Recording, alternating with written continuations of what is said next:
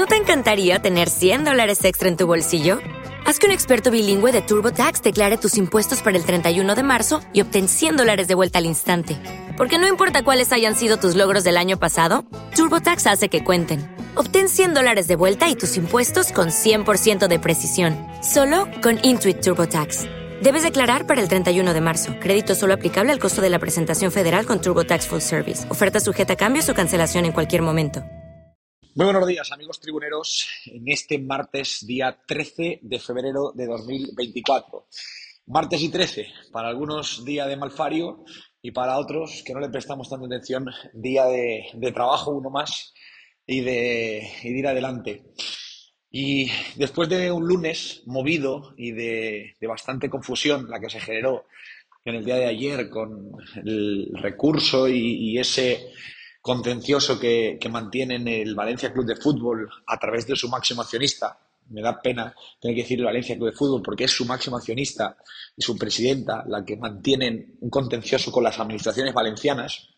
Uno no, concretamente dos, por su dejación de funciones, por sus mentiras, por sus trileradas eh, yo hoy quiero hacerme a un lado, más allá de todo lo que tiene que ver con términos jurídicos, los que, bueno, ayer creo que en Tribuna Deportiva estuvimos mm, acertados, igual que en otras ocasiones podemos estar equivocados, ayer estuvimos acertados, sobre todo para no meter la pata en un tema bastante confuso, difícil y que hay que tratar con, muchísima cautela porque se nos escapan muchas cosas eh, a nivel jurídico pero ayer creo que, estuvimos acertados. Primero en, contar cómo era la situación y segundo en desvelar mucha documentación que creo que va a ser eh, importante en los próximos días para saber qué es lo que va a decidir el Tribunal Superior de Justicia de la Comunidad Valenciana sobre esas dos demandas en las que Peter Lynn quiere recuperar sus derechos urbanísticos a través de los juzgados.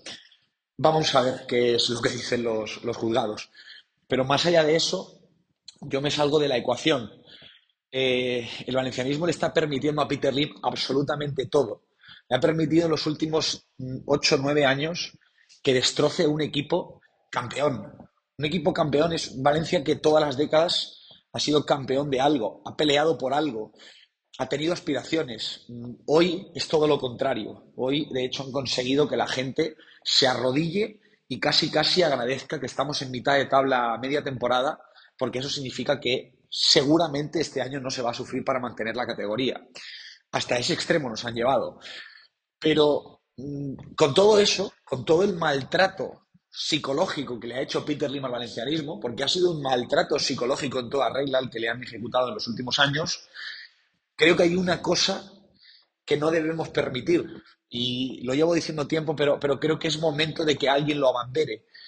No le podemos permitir a Peter Lim que nos tire de una casa histórica para meternos en un zurullo que no llega a moderno. Es un zurullo de estadio eh, con particularidades de estadio de, los del 2010, 2015, que son los estadios que, que se han hecho en los últimos años pero no con las modernidades de los estadios que se empiezan a construir ahora. Eh, que no les ganen con renders del palco ni con renders sobre el bowl, porque el estadio es un zurullo. Es un estadio que se queda abierto porque no hay dinero, cuando hay un multimillonario detrás.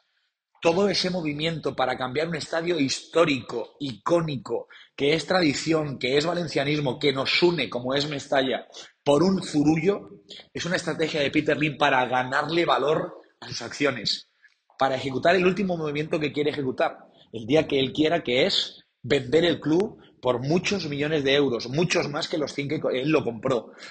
A partir de ahí, insisto, necesitamos que alguien ya lidere el quedarnos en nuestra casa, el que se haga un estudio pormenorizado de lo que supondría quedarse en Mestalla, reformar Mestalla, invertir esos 100, 120 millones de euros que sí podría disponer el Valencia para poder reformar el actual estadio, hacer un estadio a la altura de nuestras necesidades, que sea más cómodo, que mejore sus accesos, que tenga mejores butacas, que tenga los palcos que ya tiene y algunos que se puedan inventar. Estoy seguro de que se puede hacer. Es más, tengo la información de que se puede hacer y que hay estudios en el club que así lo atestiguan.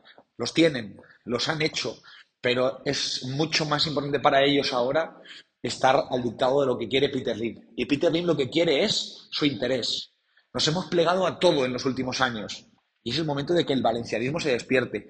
No nos pueden echar de casa, no nos pueden cambiar un estadio icónico que para todos, para todos los valencianistas, muchitos incluidos, es un templo por un zurullo a cambio de nada. Eso no, tiene, no, no tendría sentido. Espero que el valencianismo lo sepa leer. Todo eso lo ampliamos hoy a partir de las 3 en punto de la tarde en Tribuna Deportiva.